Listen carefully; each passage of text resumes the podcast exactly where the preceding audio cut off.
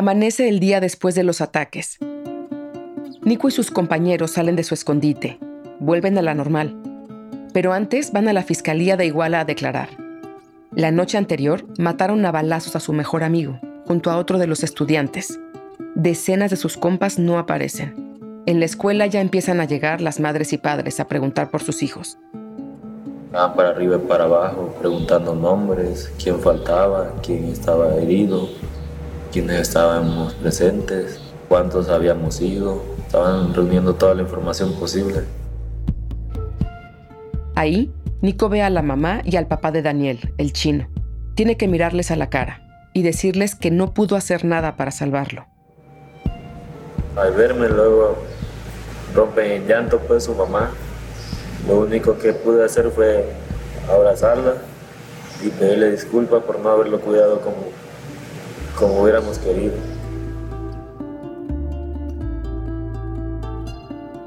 Todo esto ya es terrible de por sí.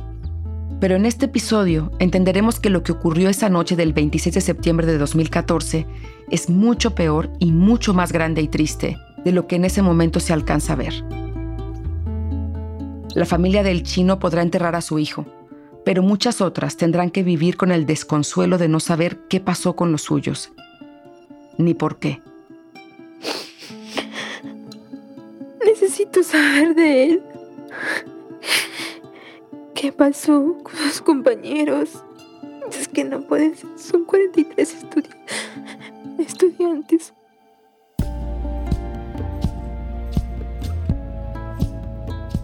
Hola, soy Olivia Cerón y esto es Después de Ayotzinapa, una serie producida conjuntamente por Reveal, Adonde Media y la Organización Archivo de Seguridad Nacional de Estados Unidos.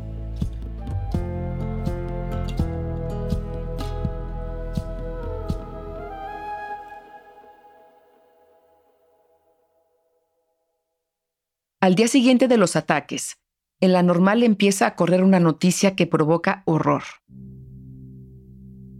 Además de Daniel Solís y Julio César Ramírez, encontraron otro cuerpo tirado en Iguala, golpeado. Le habían arrancado la piel del rostro. Alguien subió la imagen de su cuerpo torturado a las redes sociales. Los periódicos locales la publicaron y en la Fiscalía de Iguala le enseñaron esa imagen al grupo de estudiantes que fue a declarar era otro de sus compañeros, Julio César Mondragón, el chilango. Su esposa se encontró la foto en Facebook cuando entró para ver si le había mandado algún mensaje y lo reconoció. Cuando yo vi la foto, pues supe que era él. Ella después lo contó a los medios.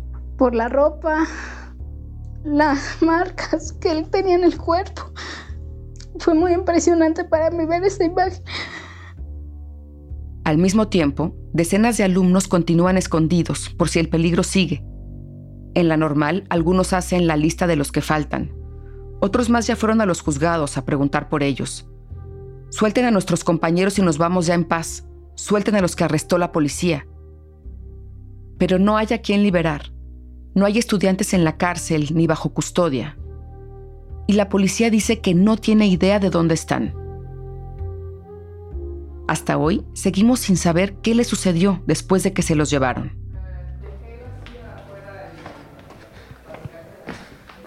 Han pasado más de siete años desde la noche en que los estudiantes fueron atacados en aquellos autobuses.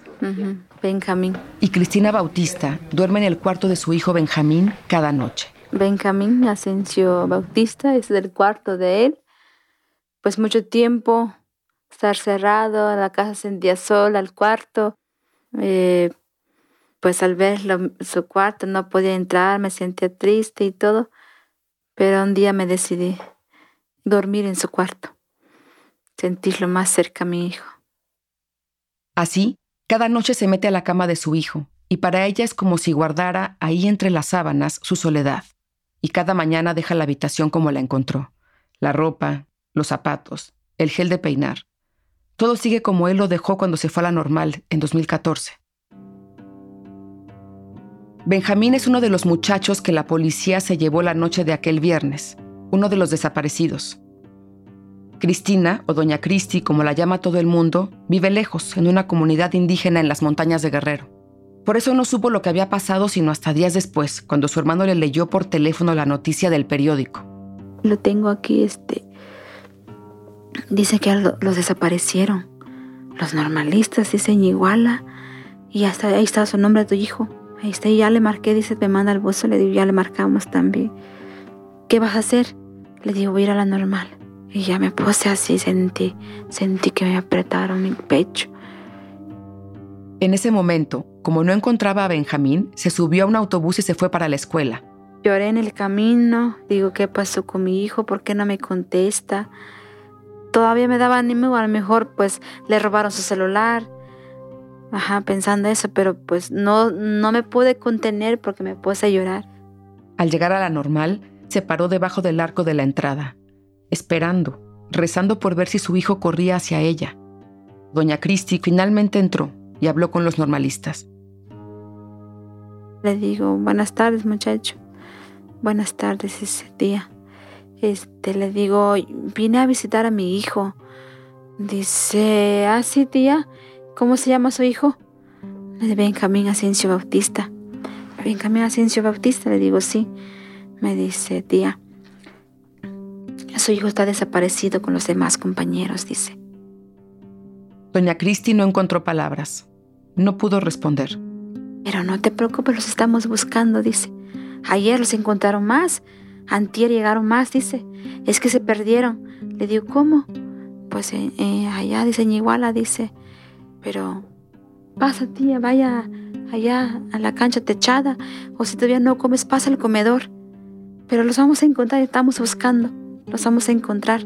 Tenían la esperanza de que al huir se hubieran perdido y que su tardanza fuera solo porque no hallaban el camino de regreso.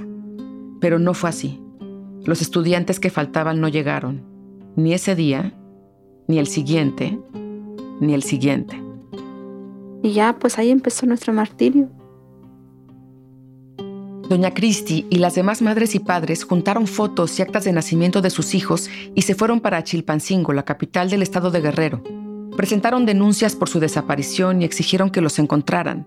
Pidieron que les dieran cualquier información, pero no nos decía nada de ellos porque nadie sabía nada, pues, aunque los sobrevivientes que vieron, ellos decían, pues los vimos los compañeros, cómo los subieron las patrullas, anotaron números. Era como si los juzgados no quisieran prestar atención a lo que Nico y los demás vivieron esa noche. Lo único que hicieron fue tomarles muestras de ADN y de sangre a las madres y padres. Las familias no entienden por qué, y sobre todo no les es suficiente. Hay un número elevado de compañeros, de compañeros heridos, compañeros desaparecidos que se están buscando dentro de... En la normal, los estudiantes convocan a una rueda de prensa. La policía, la policía del municipio simplemente se deslinda, dicen que ellos no, no lo tienen en sus manos, y la masacre, la masacre fue... Las familias de los normalistas se quedan literalmente a vivir en la escuela, a esperar ahí por respuestas. No cesaron en, golpearlos, en, perseguirlos, en hostigarlos, en, este, en disparar a sangre fría a mansalva contra nuestros compañeros. Y no solo eso, también deciden que tienen que empezar a exigir justicia en las calles. Fueron llegando a la normal de Ayotzinapa y quedamos de plantas. Yo me llegué el 29 de septiembre, el 30 que hicimos la denuncia. Ahí empiezan las protestas. Primero, un grupo va a Iguala, a protestar afuera del batallón del ejército que está muy cerca de donde ocurrieron los ataques. Quieren que les dejen entrar. Ya desde entonces temen que las autoridades les estén ocultando algo, que les estén mintiendo. Luego, el primer de octubre, pues marchamos en Chilpancingo. Son simplemente jóvenes que estaban estudiando. Nosotros como padres y amigas estaremos hasta las últimas, compañeros. Y 12 días después de los ataques, se convoca la primera protesta nacional por Ayotzinapa.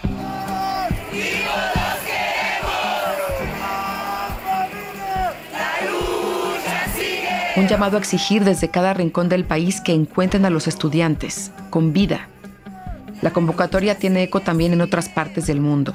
En la Ciudad de México marchan miles de personas. Hasta adelante van las madres y padres que sienten que el gobierno no está haciendo lo suficiente. Las familias además empiezan a buscar y a investigar por su cuenta. El gobierno pues, no está haciendo nada para, para encontrarlos. Les ayudan los estudiantes de la normal y organizaciones civiles de Guerrero. Pues ahora sí nosotros estábamos tensos una solución para... Una de las primeras organizaciones que llega a la normal a documentar lo que está pasando es Tlachinolan, que desde hace casi 30 años acompaña casos de violaciones a derechos humanos en el Estado. Y Tlachi, como llaman a este centro, muy pronto pide refuerzos a otras organizaciones más grandes que trabajan a nivel nacional. Y ahí las organizaciones locales de Guerrero eh, nos pidieron apoyo al Centro PRO.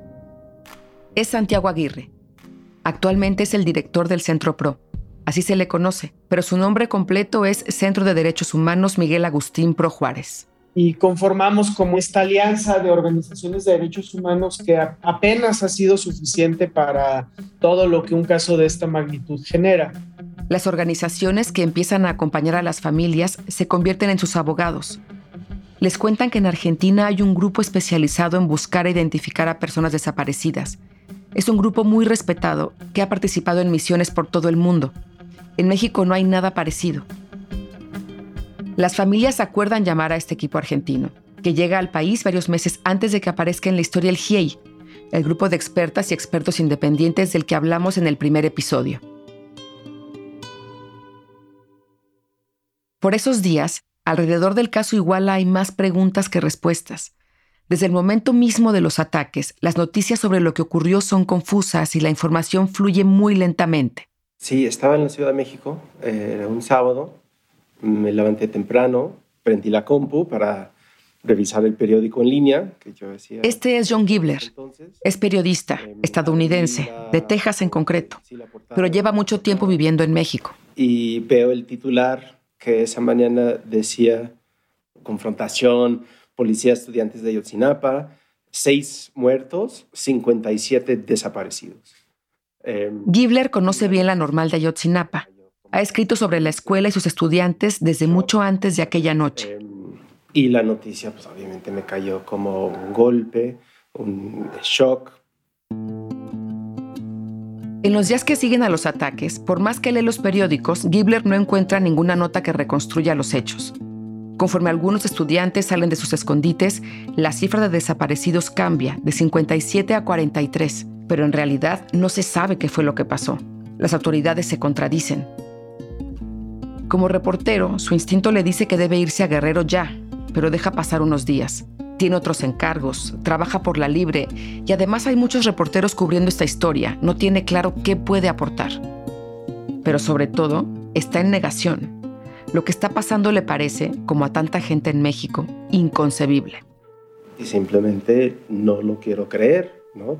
Quiero pensar de que no es cierto, de que están en algún centro de detención, cárcel, eh, que igual los han de haber golpeado horrible, eh, tal vez están escondidos. Pero el 2 de octubre, Gibler va a la marcha por los estudiantes masacrados en 1968.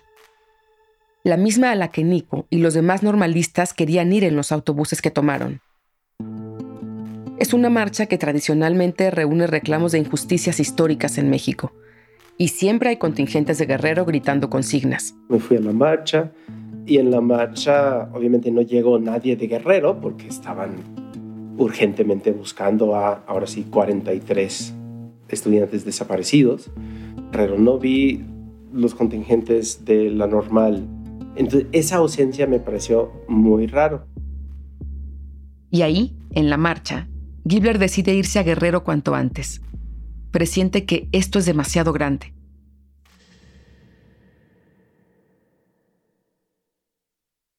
Al mismo tiempo, en la prensa mexicana empiezan a circular versiones que citan fuentes oficiales anónimas que no solo no aclaran nada, sino que enredan todo aún más. Ya se empezaba a publicar en los primeros días de octubre en las columnas, ¿no? De que sucede que los estudiantes de Ayotzinapa estaban infiltrados por la contra, ¿no? De Guerreros Unidos.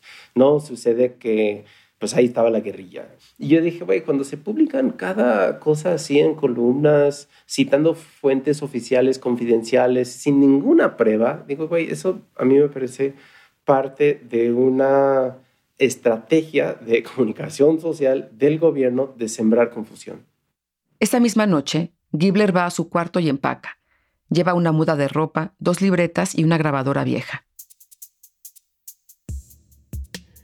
Lo primero que hace al llegar a Chilpancingo, la capital del estado, es buscar a Sergio Ocampo, el periodista que escuchamos en el episodio anterior, el que estuvo en Iguala la noche de los ataques.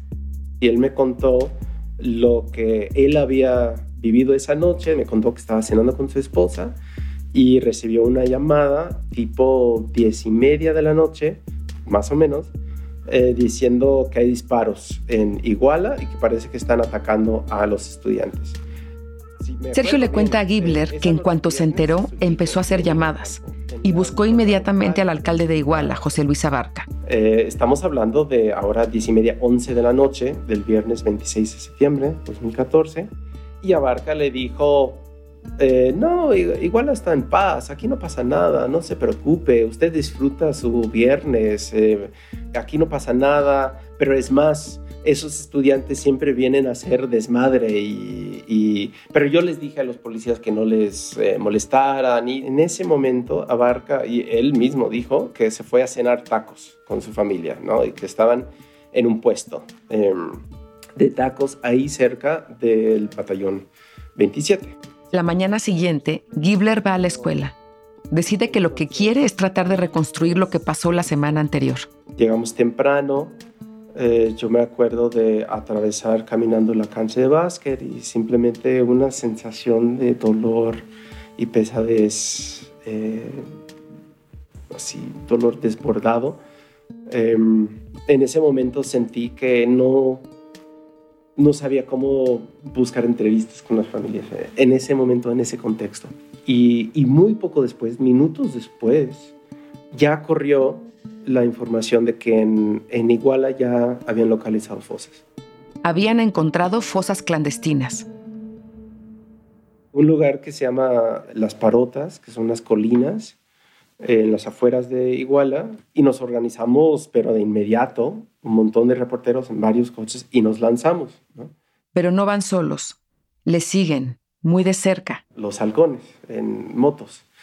Y eran varios y eran muy descarados un halcón, una persona halcón es una persona que trabaja de, vigilante, de informante, de ojos, oreja, para un grupo de poder. Entonces, bien puede ser crimen organizado, policía, que están ya entretejidas de manera total, están fusionadas. Varios kilómetros después llegan a una ladera. Había mucha policía ministerial eh, del estado de Guerrero, había eh, elementos de la Marina no nos dejaron como llegar caminando directo a las fosas.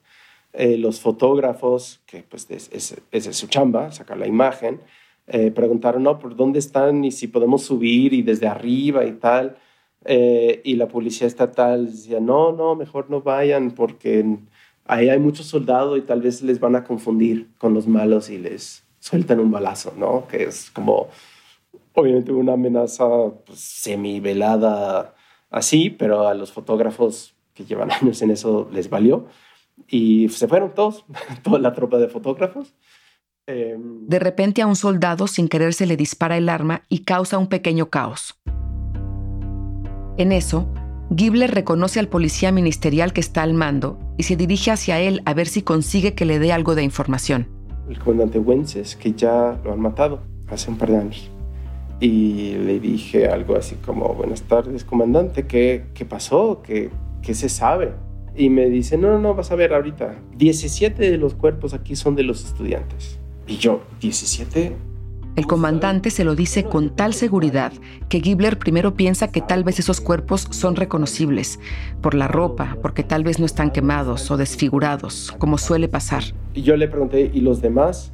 y me dijo, no, es que ya regresaron a sus casas. Y hay obviamente la desconfianza total. Me decía, no, este tipo me está mintiendo, obviamente. Gibler sabe que eso no es cierto, porque viene justo de la normal, y las familias siguen sin saber dónde están sus hijos. Y se lo dice al comandante. Y él, no, no, no. Y hasta agarra su celular y dice, mira, no hay buen señal acá. Ahorita que baja usted acá otra vez van a ver la noticia, que ya llegaron.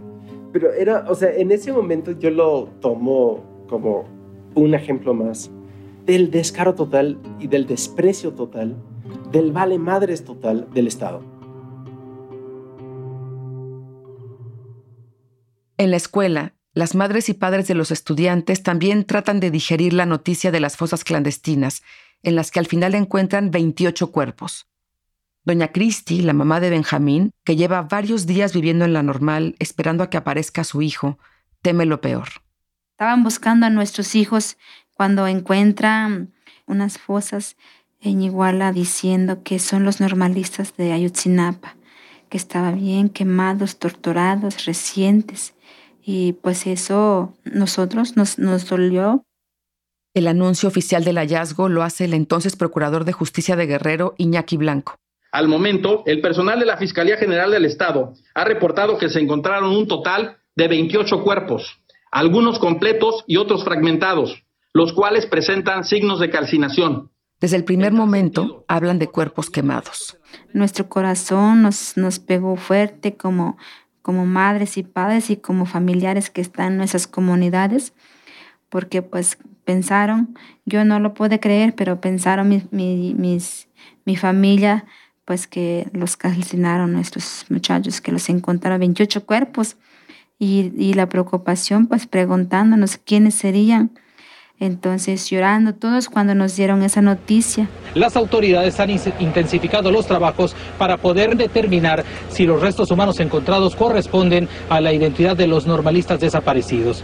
A petición de las familias, el equipo argentino de antropología forense llega a Guerrero y comienza a tomar sus propias muestras de ADN a los cuerpos encontrados en las fosas y las coteja con el ADN de las familias para ver si coinciden. Por favor, dice, madres y padres, no lloren, dice. No sabemos si son ellos, dice. Por eso, dice, nos sacaron. Estuvieran aquí, acaban de irse los peritos argentinos. El gobierno nos podrá entregar un cuerpo que no pertenezca a su hijo hasta que se compruebe, dice. Va a tardar. Si sale positivo, aceptan. Mientras ahorita no. Tranquilícense, por favor. El equipo argentino pasa días haciendo comparaciones de ADN tardan poco en confirmar que no corresponde al de los estudiantes, que se trata de otras personas desaparecidas. Es gente que no tiene nada que ver, otras tragedias. Y el gobierno lo admite también. Nada más que nosotros nos engañaron, pues como somos campesinos, son hijos de los campesinos, se le hizo fácil. Es que como campesinos piensan que nosotros no sabemos nada, ¿no? Aquí es donde la historia de los 43 estudiantes desnuda por completo la realidad de un país donde por años muchas personas, decenas de miles, han desaparecido. Ayotzinapa termina poniendo luz sobre otros dramas que se viven en silencio, en medio del más profundo miedo, en la misma zona de Guerrero.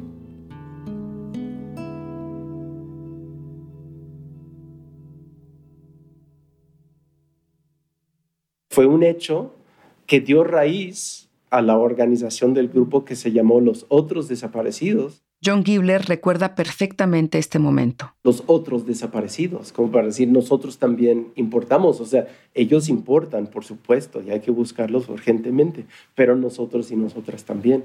Empezaron a salir en Iguala y empezaron a salir en otros lugares ella es Paula Mónaco, otra periodista que llegó a Yotzinapa por las mismas fechas que John. Si el Estado no hace, nosotros hacemos. Si el Estado no busca, nosotros vamos a rascar la tierra con nuestras propias manos. Si hay algo perverso como la desaparición que pretende borrar a las personas, nosotros vamos a mostrar que esas personas existieron y existen, ahí están, las vamos a sacar de esa oscuridad. Mónaco es documentalista, ha trabajado para distintos medios en América Latina. Y esta historia de desapariciones es muy importante para ella por varias razones. Una central tiene que ver con su madre y padre. Mis dos padres están desaparecidos durante el terrorismo de Estado en Argentina.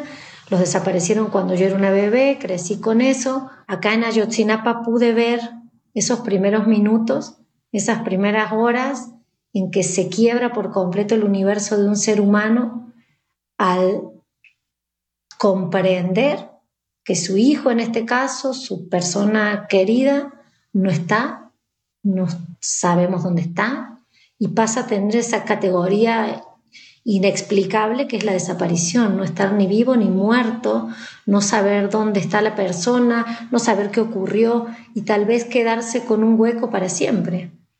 Y en México, al descubrirse estas fosas, las familias que están viviendo ese limbo que describe Mónaco en esta zona particular empiezan a entender que sus personas desaparecidas pueden estar enterradas y se ponen a excavar por su cuenta. Y esto se replica en otros puntos del país. Es parte de un momento en la historia de México donde familias empiezan a buscar a sus seres queridos bajo tierra, en fosas. Y lo peor es que los van encontrando, ¿no? Van encontrando cuerpos por todo el país. Que las familias salgan a rascar la tierra para sacar los huesos de sus muertos es algo que no existe en otro lugar del planeta. Estas familias que se ponen a rastrear fosas entienden además que si no buscan por su cuenta, nadie más en México lo va a hacer. Tenemos un país con decenas de organizaciones de buscadores que rascan la tierra, que usan drones, que usan perros, que ya se van profesionalizando y que están aprendiendo a hacer trabajos de antropología forense y de peritajes que no les tocarían, pero que lo están haciendo. Y esos colectivos de familias de personas desaparecidas buscan de ese modo porque ya antes se toparon con funcionarios que les avergonzaron y les dijeron cosas como, lo más seguro es que su hija se fue con el novio. ¿No será que su esposo se fue con otra? Pues con quién se metió su hermano, ¿en qué andaría? A lo mejor se fue para el otro lado, a Estados Unidos. Pregunte por allá.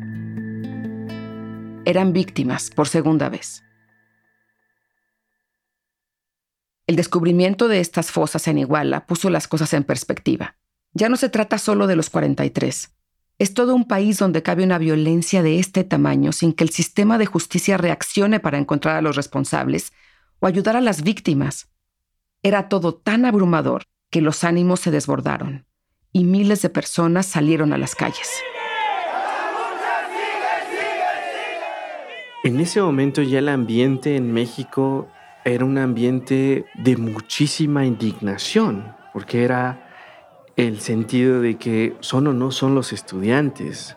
Y era donde ya se empezaba a crear una nube de duda respecto a la actuación del gobierno de ese momento.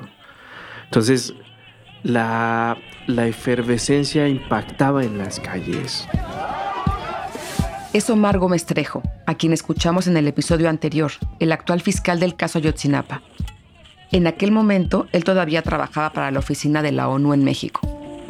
Ahí es donde empiezan las grandes manifestaciones encabezadas por los padres y las madres de los 43 estudiantes y todo un México detrás que iba por oleadas, ¿no? Llegando al centro de la capital a manifestarse y decir, ¿cómo es posible que 43 estudiantes estén destapando toda una fosa común enorme de lo que significaba guerrero. Nosotros como Naciones Unidas lo que hacíamos era acompañar las manifestaciones, o sea, es decir, tú también eras parte de ese sentimiento. Yo me acuerdo, e-, e-, era indignante, era aterrador, desolador. No había visto manifestaciones así de grandes en México. Nunca.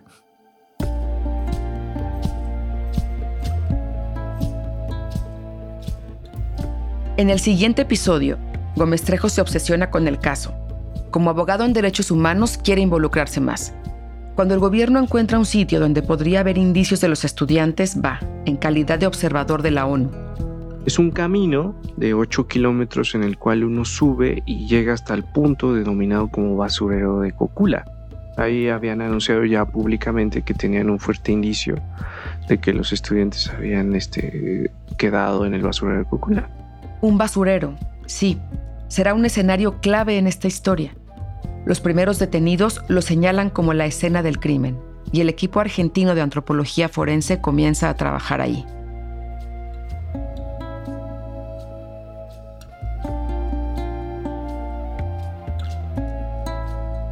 Después de Ayotzinapa es una producción conjunta de Adonde Media, Reveal y el Archivo de Seguridad Nacional de Estados Unidos, presentado por Animal Político. La editora es Singer Díaz Barriga El editor jefe es David Alandete. Martin Chossart hizo la edición de audio. El diseño de sonido fue de Mariano Pachela. David De Luca estuvo a cargo de la mezcla y masterización. Javier Amay fue la responsable de producción. Carlos Sánchez fue el asistente de producción. Andalucía Nolsolov fue consultora editorial. La productora ejecutiva es Martina Castro. Voces adicionales de Giovanna Romano Sánchez, Martín Chossart, Román Frontini, Logan Tapfel y Martín Cruz. Gracias a Univisión por facilitarnos los archivos de sus noticias. La investigación que forma la base de este podcast fue realizada por nuestros socios de Reveal, un podcast que es una coproducción del Center for Investigative Reporting y PRX. La serie original de Reveal fue producida por Anayansi Díaz Cortés y editada por Taki Telonidis, con reportaje de Díaz Cortés y Kate Doyle. La música original que también se usó en este podcast es de Jim Briggs y Fernando Arruda. Las ilustraciones son de Dante Aguilera. El productor ejecutivo de Reveal es Kevin Sullivan. Para más información sobre ambas producciones, puedes ir a adondemedia.com diagonal después de Ayotzinapa. Yo soy Olivia Cerón. Gracias por escuchar.